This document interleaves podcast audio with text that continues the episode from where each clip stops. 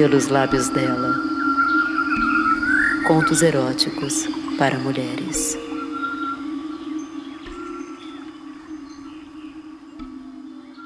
Oi, que bom que você está aqui de novo. Eu já te falei que eu adoro ouvir a sua respiração enquanto você me escuta? Não? Pois é. Então eu tô falando agora. Eu adoro ouvir a sua respiração enquanto você me escuta. Hoje eu quero que você conheça o Paulo, o marceneiro. Vou te levar até a casa dele. Ana. Ana. Ô, Ana. Ô, sua moleca. Vem cá. Eu já tinha escutado o som que saía de dentro daquele homem chamando por mim desde o primeiro an do primeiro Ana.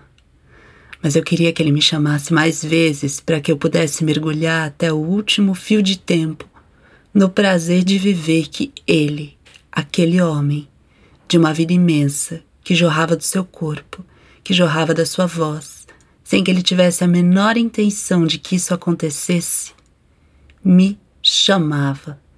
Que naquele instante de uma manhã de domingo, aquele homem Paulo, o marceneiro, não fazia outra coisa que não fosse me chamar. Me chamava pelo meu nome. Queria me mostrar algo, queria que eu estivesse ali ao seu lado para me mostrar alguma coisa. Ele desejava minha presença. Queria que eu visse o que ele via. Ele, aquele homem, me chamava. E a sua voz grave, rouca, como um tronco de sumaúma, causava frêmito em mim e nas margaridinhas brancas espalhadas no canteiro da sua varanda onde eu estava. Essa voz, que trazia tantos séculos de sabedorias, dores e mistérios, ecoava sabendo que me agarraria em algum canto da casa, deixando meu pescoço arrepiado e ereto e a respiração suspensa. Ele, ele precisava me mostrar algo e alinhavado a esse som de terra que se manifestava desse homem com mais de setenta anos, vinha junto também um sorriso leve, como de um menino que corre excitado quando percebe pela primeira vez na vida que aquela pessoa que deseja também sente desejo por ele. Larguei o livro que lia na sua varanda, espalmado sobre o banco de carvalho que ele havia feito anos atrás com as suas próprias mãos.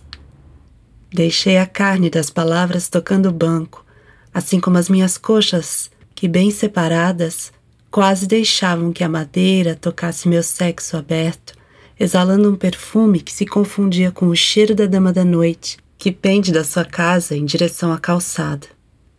Para não deixá-lo esperando mais tempo, retesei as coxas, deslizei lento uma das pernas pelo banco para poder me erguer na direção da sua voz. Pisando calma, mas com agilidade, Caminhei fresca e descalça, sentindo o friozinho no interior da casa me pegar pelas pernas. Atravessei a sua sala, sua cozinha e fui chegar até o seu quintal imenso. Seu quintal é um acontecimento.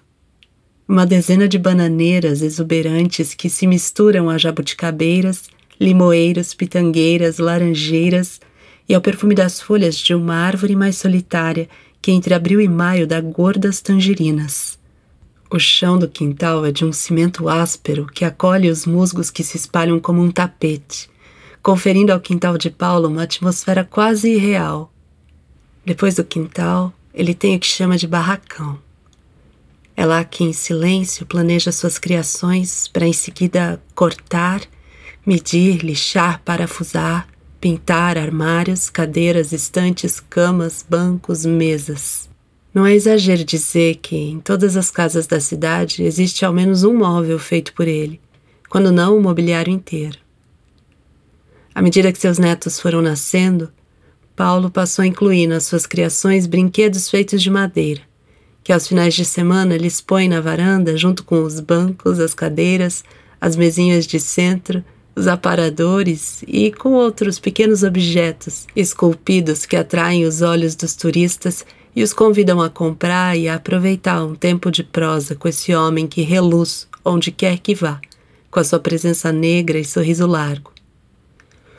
Bem, mas eu contava que a sua voz chegou em mim quando eu estava sentada na varanda com as pernas nuas atravessadas no banco de carvalho. Sua voz fez vibrar a boca do meu estômago e as pétalas das flores para me contar que ele finalmente tinha terminado de esculpir para mim o pássaro azul de madeira que bate as asas quando puxado por um cabo. Algumas semanas atrás, quando o vento da madrugada invadia o quarto de tempos em tempos e causava uma sinfonia de farfalhar o seu quintal, mal dormíamos de tanto que o desejo nos assaltava sem descanso. Entre a serenidade de um orgasmo e o nascimento de um novo torvelinho que começava a espiralar no sexo e tomava todo o quarto: armário, cortinas, janela, cadeiras, tapete, cama.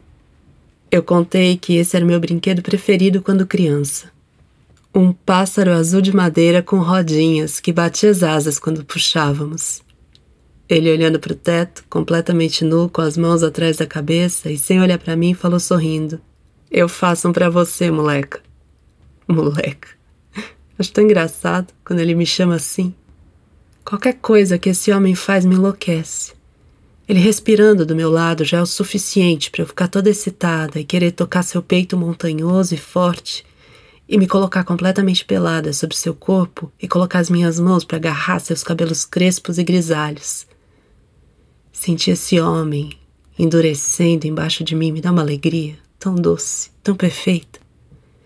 Eu lambo seu peito, ele fecha os olhos, sentindo cada movimento da minha língua no seu corpo imenso minha língua percorre pelo seu pescoço, chega até a sua orelha, mordisco sua orelha. Ele sente minha respiração quente na nuca enquanto meus dedos deslizam, quase fazendo cócegas nos pelos do seu sexo. Eu quero te chupar, Paulo. Eu quero te chupar. Eu vou te chupar inteiro. Eu sinto seu pau crescendo na minha mão. Eu sinto suas mãos grossas e ásperas tocando a pele da minha cintura.